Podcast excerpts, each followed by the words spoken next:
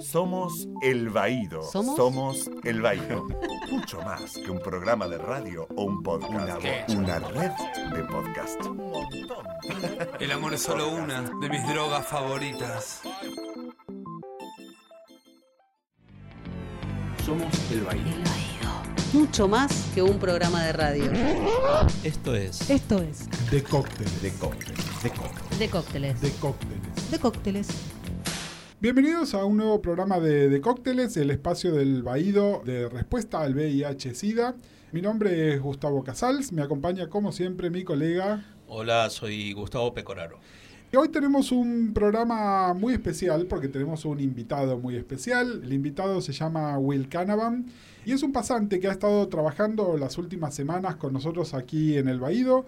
Will es el tercer pasante que tenemos aquí en el Baído, es parte de un programa que se llama World Learning. Son estudiantes de los Estados Unidos que participan aquí en Argentina en un programa que se llama Salud Pública en Ambientes Urbanos. Así que bienvenido Will. Gracias, hola Gus, hola Gustavo, gracias por la introducción. Estoy muy emocionada de participar y también quiero agradecer a ustedes ah, por la experiencia, la experiencia del último mes con el Baído. Como parte de la pasantía que está haciendo Will, él estuvo haciendo una investigación sobre temas en general relacionados con el VIH-Sida, pero luego hizo un, recorte sobre algunos temas en particular. Y acá, Gus, tuvimos la colaboración de varios amigos del Baído que generosamente se, prestaron a, a tener conversaciones con Will, ¿verdad? Sí, que también hacen a la calidad y las certezas que, que lleva este, este contenido y esta investigación que lleva adelante Will. Nosotros como El Baído y como Asociación Civil queremos nombrar y agradecer a Leandro Kahn de la Fundación Huésped, al doctor Sergio Maulen, ex director nacional de SIDA, y también a los compañeros de la Asociación Ciclo Positivo, encarados sobre todo en la figura de Matías Muñoz. Pero varios de ellos estuvieron charlando con Will y lo invitaron a, a uno de sus encuentros. Ahora Will no, nos va a contar más. Antes de empezar específicamente con el contenido, les hacemos una aclaración. Hasta aquí esta fue la presentación. A partir de ahora en más, cuando me escuchen a mí, soy el anfitrión que va a estar charlando con Will, pero cuando lo escuchen a Peco, va a estar eh, tomando la posta de alguna de las palabras de Will. Como ustedes pueden haber escuchado, Will habla muy bien español, pero tiene un acento muy marcado y alguna de la terminología y de las ideas que están expresados por escrito son muy lindas, pero cuando hay que hablarlas son un poco más complicadas. Así que Gus va a estar eh, tomando la posta para que esto sea mucho más claro. Así que ahora sí, con esto empezamos. que me interesó y continúa interesándome es cómo funciona el tratamiento de VIH. Lo preguntó como un joven sin VIH, que por mucho tiempo no tuvo ninguna idea sobre esto. Sobre todo que si alguien tiene VIH no va a morir si hace tratamiento. Luego de esto me di cuenta que también es mucho más complejo hacer el tratamiento que decir hace el tratamiento. Por esto quiero retomar una discusión sobre el tratamiento, empezando con qué pasó en el julio pasado. El 31 de julio, la Fundación Grupo Efecto Positivo dio a conocer un análisis de las compras de la Secretaría de Salud de Gobierno que concluyó que había una falta de stock de tres medicamentos y posiblemente 15 más antes de fin de año, como ser el efavirenz, darunavir, tironavir y tenofavir emtricitabina efavirenz, utilizados en los regímenes de tratamiento para más de 15.000 personas, según datos del diario Página 12. Y están denunciando que en Argentina, en estos días, faltan medicamentos. Se han reunido en principio con autoridades del Ministerio de Salud. Lo que le han dicho es que, eh, bueno, podrían llegar a garantizar eh, estos medicamentos para febrero. ¿Por qué digo podrían? Porque en principio tienen cuatro garantizados eh, y uno que, según el stock que tengan, eh, puede llegar a alcanzar. Gobierno tomó la decisión de eliminar el Ministerio de Salud y una de las consecuencias tiene que ver con los medicamentos. Faltan medicamentos y los principales damnificados son los enfermos. Se conoció la renuncia de Sergio Maulen, que era el encargado de toda el área preventiva. Maulen se va incluso antes de la decisión de licuar el Ministerio de Salud dentro de Desarrollo Social, justamente denunciando la reducción del presupuesto para los medicamentos que previenen y en todo caso contribuyen a frenar el VIH. Esta noticia del Ministerio de Salud puso en alarma a 70.000 personas porque no iban a poder consumir los remedios. Eh, esto no deja de eh, preocuparnos porque ya hay faltantes, sobre todo en la provincia de Buenos Aires hay problemas graves de salud en la provincia de Buenos Aires también en lo que hace a la temática de VIH y hay muchos compañeros que nos comentan que en la zona de Matanza, en la zona de Avellaneda y en otros partidos eh, del conurbano hay problemas en los servicios de infectología, hay pocos o directamente no hay infectólogos y también hay problemas en el acceso a la medicación. Nosotros tomamos entre una a cinco pastillas dependiendo cada tratamiento. Eh, interrumpir el tratamiento para una persona que es adherente conlleva que ese primero que puedas perder, la, eh, puedas generar resistencia a ese tratamiento que no lo puedas seguir continuando. Nosotros no tenemos un montón de tratamientos en el mercado, sino que nuestros tratamientos son como escasos, contados con los dedos. En el caso de que nosotros podemos llegar a generar resistencia, ese tratamiento lo quemamos, no lo vamos a poder seguir tomando. Podemos llegar a, a volver a tener carga viral detectable, eso quiere decir que nuestro sistema inmune se va a empezar a deteriorar y bueno, vamos a empezar a generar eh, enfermedades oportunistas, el riesgo de transmisión hacia otras personas también va, a aparecer, entonces es preocupante de que, se lleguen a cortar nuestros tratamientos. Primero, ¿qué es el tratamiento antirretroviral? El consenso médico predominante recomienda una combinación de tres tipos de drogas que combaten el crecimiento del virus en la sangre. Esto se llama el cóctel. ¿Qué es el cóctel científicamente? Hoy, según la Organización Mundial de la Salud, el tratamiento antirretroviral inicial debe contener un INTI combinado con dos INTIs, un inhibidor no nucleócido de la transcriptasa inversa y dos inhibidores nucleócidos de la transcriptasa inversa. Todo esto suena muy complejo y muy difícil de pronunciar, pero las drogas trabajan juntas en la sangre para inhibir y bloquear el proceso del virus multiplicado por el ARN. Esto es importante, porque este proceso virológico es relevante a los nombres de las drogas, que son complejas y fáciles de confundirse. Nombres como nevapirina, efavirens, lamidudina o emitricitabina, sidobudina, delutugravir. Se podría hasta jugar un juego de trabalenguas con los medicamentos antirretrovirales. O quizás suenen como nombres lindos para una nena o una princesa remota. El tema es que para las personas que no viven con VIH, estas drogas son desconocidas o elusivas. ¿Y qué rol cumplen estas drogas para las personas que viven con VIH? ¿Cuáles son las consideraciones específicas que son importantes para las personas que no usan estas drogas? Esas drogas cumplen dos roles importantes. Primero, combaten la reproducción del virus, ya que los medicamentos reducen la concentración del VIH en el cuerpo. Esta es la carga viral.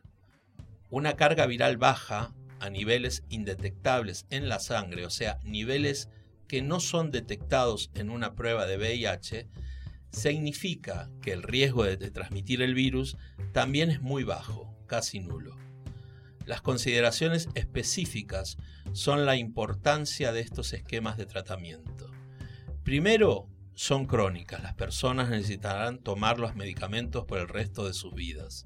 En segundo lugar, tienen efectos secundarios a los que las personas necesitan acostumbrarse. Estos dependen del medicamento, además de la salud o la corporalidad de quien lo toma. Finalmente, la falta de la toma de estas pastillas por algunos días aumenta el riesgo de una resistencia al medicamento o a la mutación del VIH. Por eso cuando se cambia una medicación, cuando se cambia un esquema, no se puede volver atrás a un tratamiento anterior. Recuerdo entonces qué pasó en julio. Casi 15.000 personas quedaron expuestas a la falta de sus medicamentos y su tratamiento habitual. Funcionalmente, las personas que los usan deberían cambiar su tratamiento antirretroviral preventivamente para evitar alguna falla de tratamiento. Se incurrirá una disrupción a las rutinas diarias, posibles efectos secundarios en el cuerpo y más que todo sugerirá la pregunta, ¿qué van a hacer las personas que usan estos medicamentos si eso pasa o pasará otra vez en el futuro.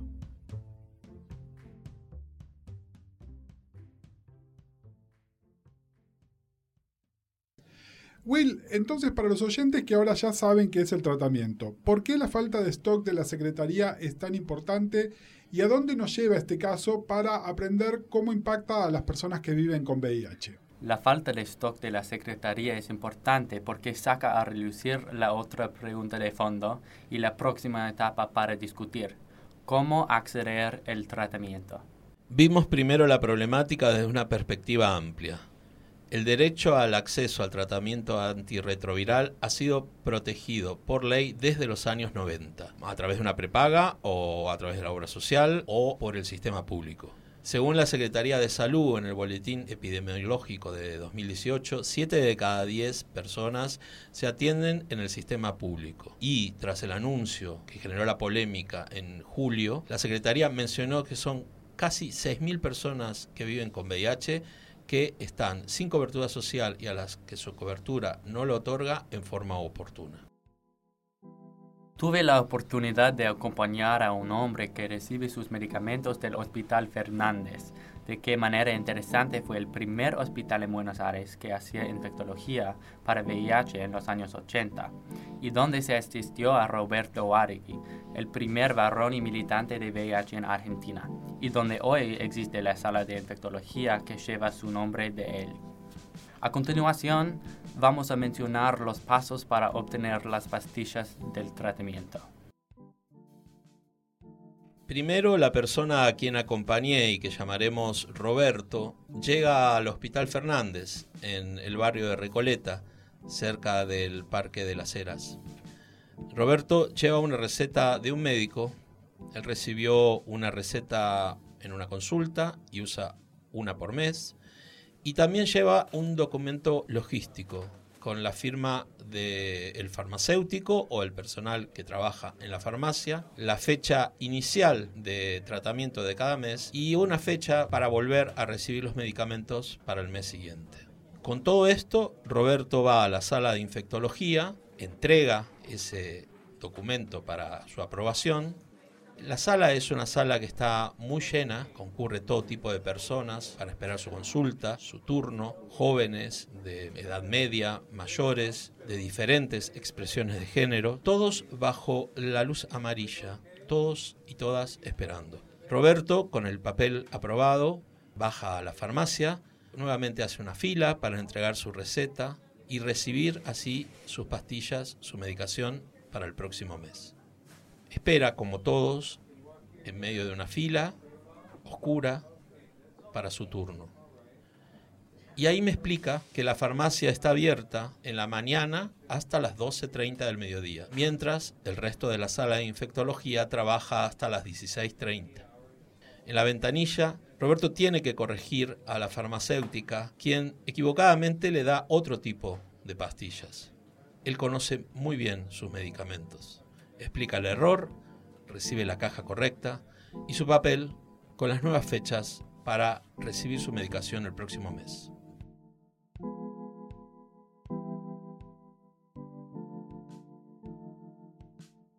Will, entonces, el proceso no es muy complejo. ¿Cuánto fue el tiempo total que tuvo esta visita para, recibir los, los, medicamentos? En este caso no, no lo es muy complejo. Todo el proceso tomó 20 minutos, quizás menos. Pero es fácil imaginar cuántos problemas ocurrirían, ¿no? El ejemplo más obvio es el horario. ¿Qué pasa si alguien no puede llegar a la mañana, si tiene hijos o un trabajo? No obstante, en el contexto de la falta de stock de medicamentos, necesito recordar qué rol juega el sistema público. Tuve la oportunidad de hablar con el doctor Sergio Maulen, el exdirector de la Dirección de SIDA y ETS, sobre el papel gubernamental.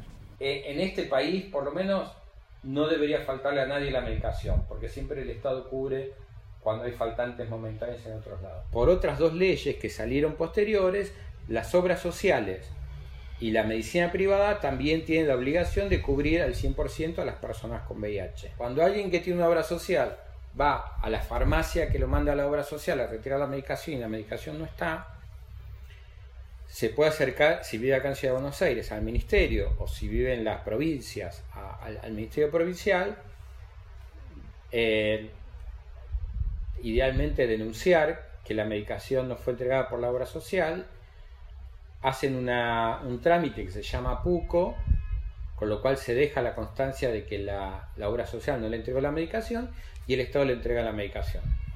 Y se le avisa a la superintendencia, si es una obra social eh, sindical, de que la obra social esa no está cumpliendo. Para resumir lo que dijo el doctor Maulen, el sistema público juega el papel de la red de seguridad para los otros sectores. Exacto. Y para las 15.000 personas expuestas a la falta de medicamentos, no existiría esa red de seguridad. Vamos a oír mucho más del Dr. Maulen, pero me gustaría hacer una pausa. Con estas consideraciones en mente, estas consideraciones sobre cómo se supone que funciona el tratamiento antirretroviral, el caso de Julio resalta cómo, a pesar de la promesa del acceso universal a la salud en Argentina, el tratamiento antirretroviral no es completamente garantizado. Esto me inspiró a analizar ¿por qué a las personas les falta el tratamiento antirretroviral? Está el otro tema más grande de falta de acceso o problemas de adherencia, es multicausal, es muy complejo eh, y, eh, que tiene muchísimas complejidades, pero que yo, creo que más tiene que ver con eh, problemáticas vinculadas a grupos específicos y no, se puede hacer una generalización sobre las personas con VIH. Cuando revisás los datos del VIH en Argentina, la falta de utilización del tratamiento garantizado por el Estado tiene dos aspectos. Uno, el de las personas quienes no saben sobre su estatus serológico. La educación y la proliferación del test rápido tiende a disminuir este aspecto.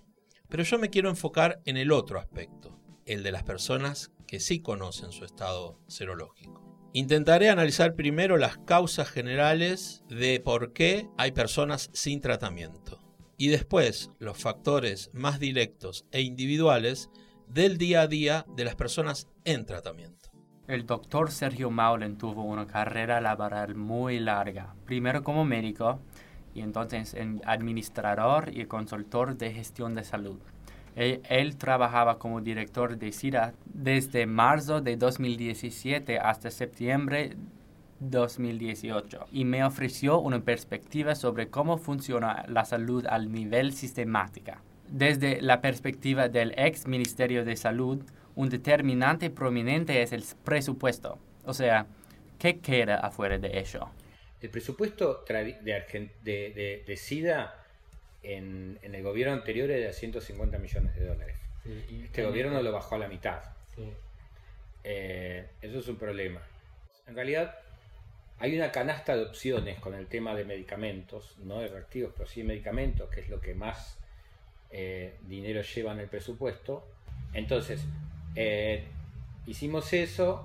Para el año siguiente, en realidad, todavía había más margen para seguir ahorrando dinero con medicamentos para poder comprar medicamentos nuevos y para poder seguir mejorando el, espectro de, métodos de diagnóstico. Por un lado, necesitas tener un poco más de, de, conocimiento de, gestión de la salud pública y particularmente de lo que es la, gestión sanitaria de medicamentos. para mí es apasionante todo lo que es gestión de medicamentos, ¿no? porque eh, es uno de los costos más altos es indispensable. los programas que, en los que yo estaba era VIH, tuberculosis, lepra, hepatitis virales, infección de transmisión sexual. La medicación se necesita, no hay opción. Y yo le decía, yo necesito asegurar que voy a tener el presupuesto para ese 30% de las personas. Porque nuestro objetivo es que todas las personas que tienen VIH lo sepan y que tengan la medicación. Entonces necesitamos la manera de tener esa plata. Dentro del ministerio, ahora la secretaría, es claro que no solo es mucho del presupuesto devotado a los medicamentos, pero también es crucial la gestión y negociación para los medicamentos. Un caso que recordó el doctor Maulen fue lo de doletugravir, una medicina utilizada por el tratamiento de VIH. Un ejemplo que es, es, es es impresionante lo que ganan los laboratorios. Hay una droga más o menos moderna, que es el dolutegravir, que es del laboratorio Glaxo. Glaxo lo vendía en Argentina a 3 mil dólares el tratamiento anual, esa droga sola, de la combinación de tres, esa sola. 3 mil dólares el tratamiento anual. Yo me entero en una reunión eh, por una estas ONGs que se dedican a, a, todo el tema de medicamentos, me avisa, porque la verdad es que nosotros no lo sabíamos, que Glaxo se olvidó de registrar la droga en Argentina, con lo cual no corría la patente en Argentina. Entonces eso lo chequeamos con OMS, con OPS y pedimos que nos cotice OPS esa droga para comprarla en Argentina. OPS también no puede vender a un país si está, si está la patente. Chequean ellos que es cierto, no está la patente y el laboratorio de la India que lo fabricaba, además, yo creo que por una estrategia propia de ellos, acepta vendérnoslo al mismo precio que lo vende en África. Es decir, al precio más barato. Entonces, un medicamento que nosotros habíamos comprado a 3 mil dólares el tratamiento anual, lo empezamos a comprar por OPS a 46 dólares el tratamiento anual. De 3 mil dólares a 46 dólares. El ministro me llamaba una vez por semana para, para preguntarme cómo eran porque no podía creer la diferencia de precio. Brasil había hecho una política muy agresiva de negociación con el laboratorio original, con Glaxo, y había conseguido que le bajara a 550 dólares el precio anual. Y había sido noticia mundial la capacidad de negociación de Brasil comprando a ese precio, ¿no? Digo, era como el ejemplo de la mejor práctica. Y nosotros lo terminamos consiguiendo 46 dólares. Y nadie perdía plata. Con un ejemplo exitoso como el caso del dolutegravir, ¿cómo es que el gobierno finalmente no pudo comprar los medicamentos? Mientras Dr. Maulen tuvo éxito, todavía debes recordar que el presupuesto fue cortado a la mitad en el septiembre de 2018 para el próximo. Eso causa presión en todas las partes del Ministerio de Salud. Reduzca el poder comprar los mismos medicamentos y simplemente causa faltantes. Y cuando entraron en crisis con los medicamentos, empezaron a llamar a las provincias y a las médicas y médicos para presionarlos que le cambiaran el tratamiento a las personas por dolutegravir. Lo cual generó obviamente una enorme resistencia, enojo, denuncias, con justa razón. Y a mí eso me generó mucho, mucho enojo porque lo que era una política positiva recomendada, que era para mejorar la salud de las personas, tomar un esquema menos tóxico, una, una droga de última generación, la terminan arruinando porque en vez de hacerlo como tendrían que haberlo hecho, que es trabajar en la transición, terminan usando la droga como una manera de presionar para ahorrarse plata y no gastar tanto. Entonces, una droga que tendría que haberse visto como, como un esquema moderno y menos tóxico, lo están viendo como una solución que fue eso lo que intentaron hacer, ¿no? de una manera de, de ahorrar dinero y gastar poco. La presión de plata o la falta de suficiente plata, especialmente en periodos económicos duros, causan problemas a través de las redes de salud pública por el país entero. Quiero girar ahora a mencionar los desafíos de personas aseguradas por una obra social. En el sistema de salud fragmentado como el argentino, muchas veces las obras sociales son los más pobres con los menos recursos creo que hay, hay, hay, pros y contras en, en los tres subsistemas. Eh, creo que los más perjudicados son las personas con obra social, eh, la obra social sindical, pero porque, porque creo que es, es no sé por qué, porque las cuestiones de mm, atención de buena calidad o, de, lugares o, conseguir turno fácil que tiene la medicina privada, eh, los tiene también, pero tiene una cuestión, la, obra social tiene una cuestión de financiamiento y de, y de calidad de tratamientos que no los tiene ni la medicina privada porque juega al lobby de los laboratorios, ni el sistema público que al poder negociar con mejor facilidad los precios con los laboratorios tiene mejores tratamientos.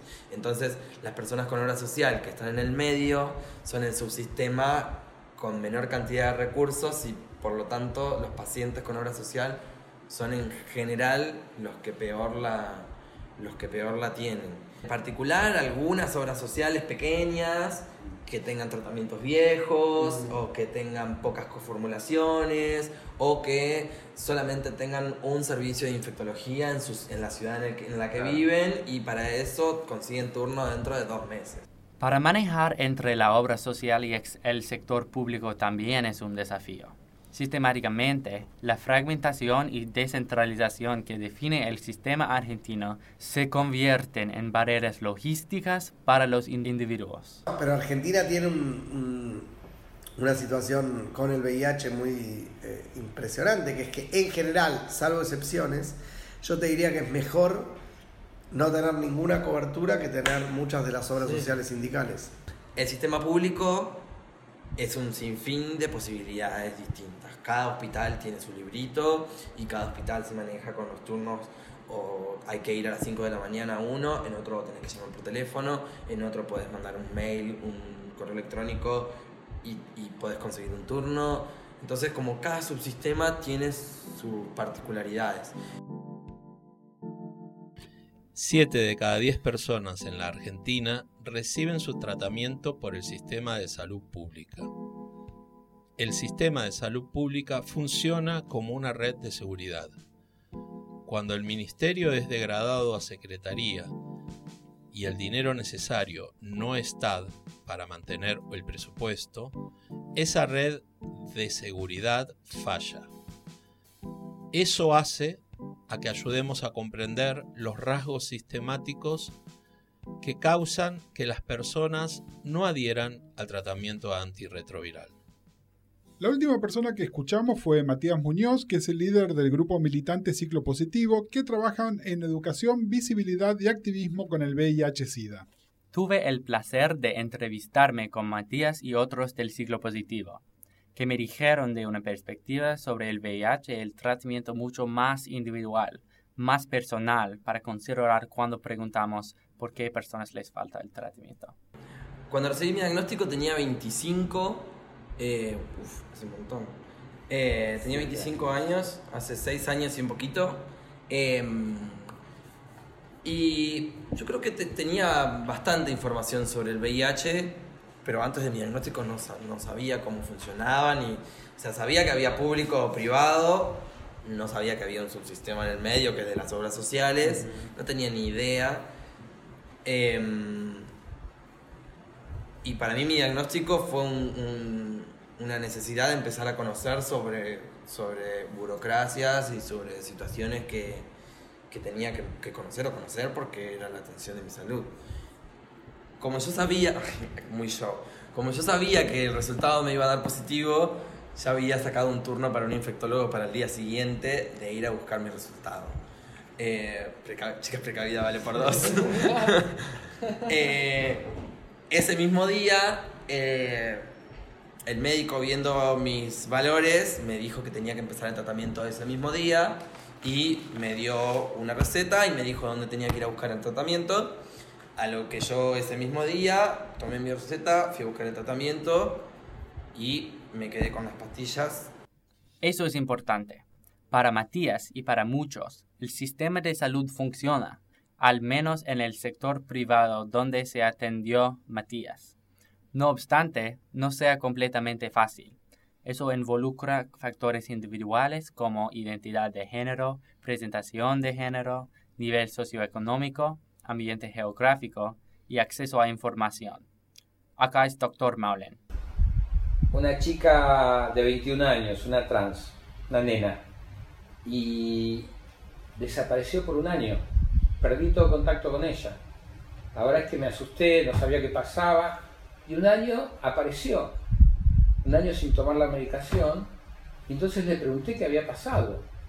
Ella me decía, para venir a verme se tenía que tomar el subte.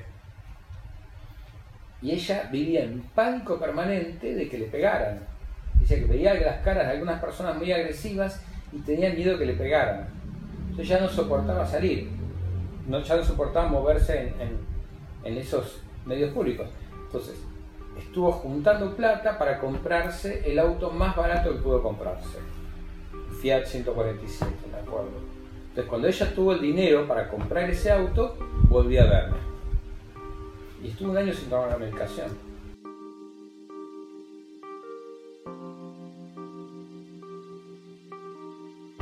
Personas trans tienen VIH en tasas más altas.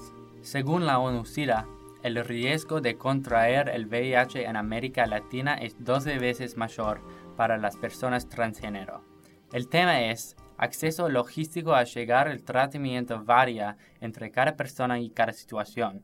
Completamente individual también es el acto, una vez obtenido, de tener las pastillas. Sí, esos siete días me los tomé para mí, porque entendía que entendía que era de una vez y para siempre, entonces fue como no puedo tomar una decisión tan apresurada. Ayer me enteré que tengo VIH y hoy voy a empezar un tratamiento para siempre, re difícil.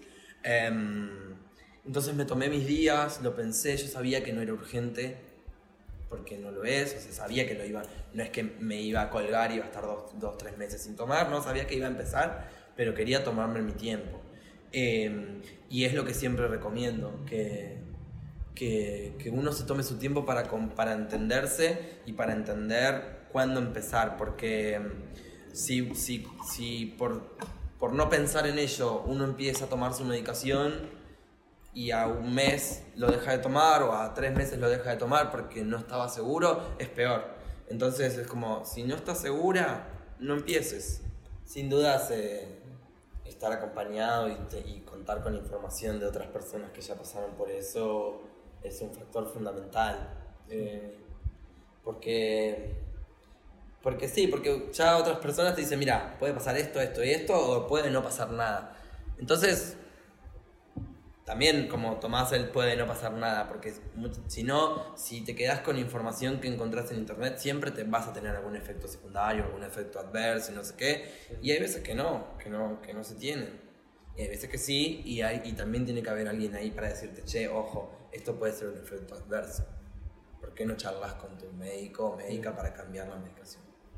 Y es importante reconocer el miedo, o sea, la posibilidad real de los efectos secundarios puede variar entre manejable y grave, existir por un día, una semana, un mes. Todo depende en la persona, el cóctel que se toma y su historia médica. Los efectos secundarios pueden dictar cosas diarias y decisiones personales. Acá es Tomás del ciclo positivo.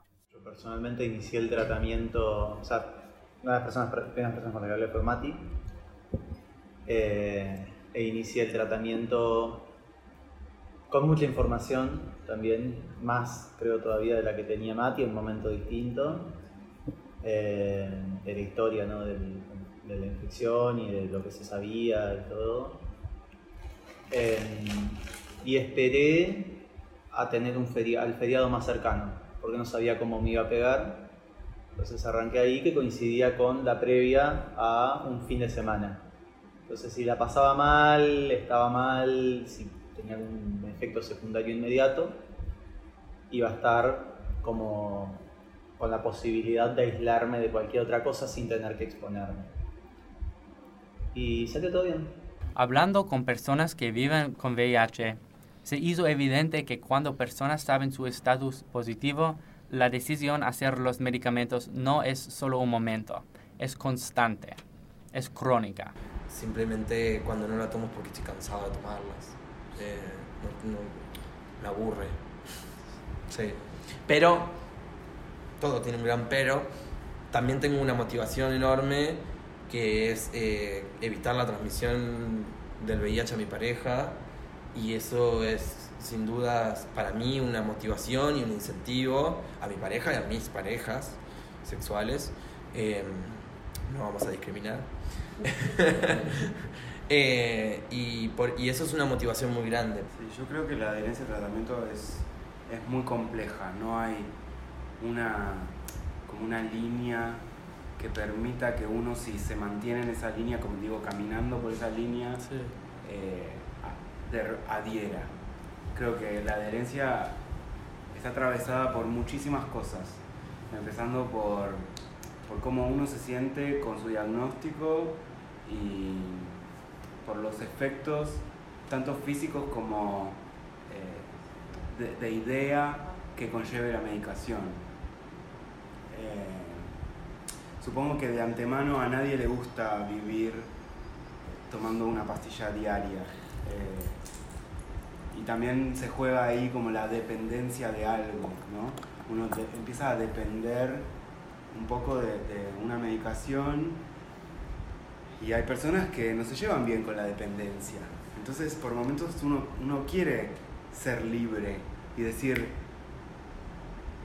salí de mi casa, se me terminaron las pastillas, quiero pasar una semana, dos semanas, tres semanas en la playa. Y... Quiero irme tres meses a la India. Exacto. y no. Y no, y no estar como, viste, como perseguido por la idea de que si no tomas la pastilla. Entonces, nada, no es solamente una cuestión de decido adherir o no, porque hay muchas cuestiones que nos afectan a pesar de que no son decisiones.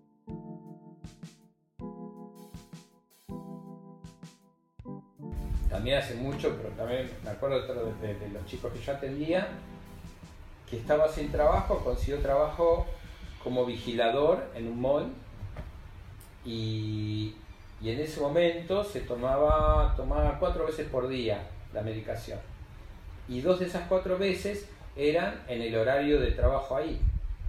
Y la primera semana de trabajo, como tenía que pedirle permiso a su supervisor para ir al baño a tomar las pastillas, a los tres o cuatro días el supervisor le dijo, ¿vos no tendrás diabetes que pedís tanto permiso para ir al baño?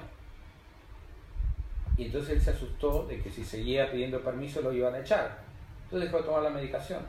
Entonces, eh, el, contexto siempre es, es muy importante. Todas las ruedas en la máquina burocrática giran para proveer el acceso, y aún así el cumplimiento no es ni sencillo ni garantizado. Había una publicidad que en los 90 en Argentina que decía el SIDA nos afecta a todos eh, y realmente el SIDA nos afecta a todos, pero a algunos les hace más daño que a otros. Eh, y a algunos les importa más que a otros. Y a algunos importan más que otros, sí. Entonces, ¿esto dónde nos deja? Es importante reconocer que en la Argentina no existe una situación dramática. Según ONUCIDA, en el mundo entre el 70 y 90% de las personas que viven con VIH conocen su estado serológico en la Argentina, esos datos aumentan hasta el 80%. En el mundo, 62% de las personas tienen acceso a la terapia antirretroviral, mientras que en la Argentina ese dato nuevamente asciende al 83,5%, que están en tratamiento. Todos, teóricamente, tienen acceso a la terapia antirretroviral. En todas mis entrevistas pregunté cuáles son las metas para el futuro. Ambos, Leandro Kahn del Fundación Huésped y Dr. Maulen, se refirieron tres metas muy similares. Primero, derribar barreras para el acceso al testeo. Entonces, ahí lo que creemos es que todavía hay que profundizar las estrategias de, eh, digamos, de tirar barreras de acceso al testeo, hay que promover la descentralización, todavía no está aprobado el autotesteo, por ejemplo. Esta meta es importante para que las personas que viven con VIH conozcan su estatus y comienzan el tratamiento antirretroviral. Segundo, mencionan la PrEP o profilaxis preexposición. Es importante promover el testeo, simplificar, es importante que empiece a haber una política pública de profilaxis preexposición. Eh, a veces se dice aquí que, que no hay PrEP en Argentina, mentira, hay PrEP. Hay PrEP on the wild, hay PrEP no controlado, hay PrEP sin seguimiento médico, hay PrEP en el mercado negro. Eh, lo que tiene que haber es PrEP, digamos, es PrEP como política pública. Por ejemplo, el PrEP en Argentina fue muy discutido, hubo muchísima tensión, entonces fue, fue todo un proceso eh, poder meterse a trabajar en ese tema. Digamos, pues por un lado estaban los del gobierno que decían es mucha plata, nos vamos a fundir, mejor no trabajemos en esto. Y después estaba la sociedad civil, donde algunos apoyaban, algunos no apoyaban de ninguna manera y se armaban enormes, enormes peleas. Y las sociedades científicas que sí querían, querían PrEP. Finalmente, la tercera se relaciona a la cultura alrededor de VIH y a la cultura con énfasis en los derechos humanos de la comunidad LGBT la tercera meta, que es, más, que es mucho más compleja, es eh, poder avanzar como sociedad en, en, en, en una concepción de los derechos humanos inclusiva, eh, que, que, sea real, digamos, en el, en el cotidiano, ¿no? Personas con VIH empezamos a decir, no podemos solas, necesitamos que alguien más nos dé una mano con esto que está pasando y ahí se empieza como a mezclar un poco más, pero eternamente ha habido una, como una batalla entre, entre personas con VIH y personas sin VIH y tiene que ver mucho con, a nivel organizacional, con el financiamiento, pero sin dudas, situaciones como un Bolsonaro en Brasil o un Trump en Estados Unidos hacen que los movimientos de las mal llamadas minorías eh, tengamos que empezar a, trabajar juntos y juntas porque si no se nos, se nos vienen encima eh, y sin dudas los acontecimientos de los últimos de los últimos años y el desarrollo de estos movimientos hacen que, que se genere una sinergia mm. ineludible. La unión de estas comunidades me parece que tiene que ver con que el objetivo es el mismo, es en realidad luchar contra el que pretende eh, quitarnos derechos. Creo que ninguna de estas luchas tendría lugar si estuviera garantizada la igualdad de derechos para todas las personas. Eh, para eso creamos esta organización. Fue para, para entendernos a todas las personas o a, todos los jóvenes como positivos o positivas, más allá de lo que diga tu sangre. ¿no? El lema nuestro es somos positivos más allá de nuestro estado serológico. Como, pero, pero, pero esto hace a muchos años de lucha. Bueno, Will, muchísimas gracias, muchísimas gracias por este informe. Hay información que cuando lo estábamos elaborando sabemos que por ahí más de público conocimiento, otra que seguramente las personas que no viven con VIH la desconocen por completo. También hubo mucha confusión sobre qué es lo que pasó con la falta de medicamentos, así que esperamos que esto les, ayude a comprender un poco mejor eh, no solo cómo funciona el acceso a la medicación antirretroviral en Argentina, sino además qué pasó particularmente este año. Sí, yo, y quizá estaría bueno hacerte una pregunta, que creo que por ahí coincidimos con Gus, es, ¿qué, te llevas de este informe, de esta investigación que hiciste durante un mes? Es una pregunta grande. Aprendí, yo aprendí un montón, pero más que todo, por muchas personas, para vivir con VIH es algo positivo. Es, hay, hay redes, hay grupos, hay una comunidad y la situación de VIH, de vivir con VIH, para muchas personas no es algo muy oscuro, no es algo muy, muy pesado el día a día. Muchas personas viven vidas sanas, vidas positivas, vidas con activismo, con militancia y aprendí mucho sobre cómo el acceso argentino, el, acceso universal puede uh, permitirla permitir la calidad de vida. Sí. Bueno, muchísimas gracias. Muchísimas gracias a ustedes. Sé que tenés algunos agradecimientos, ¿por qué no nos contás? Me gustaría agradecer el Bajiro Asociación Civil, Gustavo Pecoraro, Gustavo Casals, doctor Sergio Maulen, Maulen, Leandro Can y Fundación Huésped, Matías Muñoz, Jonathan, Tomás y los otros involucrados con ciclo positivo, Hospital Fernández, Jeremías Juárez, Valeria Carbone, Ana Rita Díaz Muñoz y Seed World Learning. Muchísimas gracias. Este episodio se grabó en los estudios del Baído y fue editado por Jeremías Juárez. Seguimos en Twitter, Instagram y Facebook como arroba el Baído. Seguimos en Twitter, Instagram, Facebook como arroba el Baído. Hacen la artística. Dale, seguinos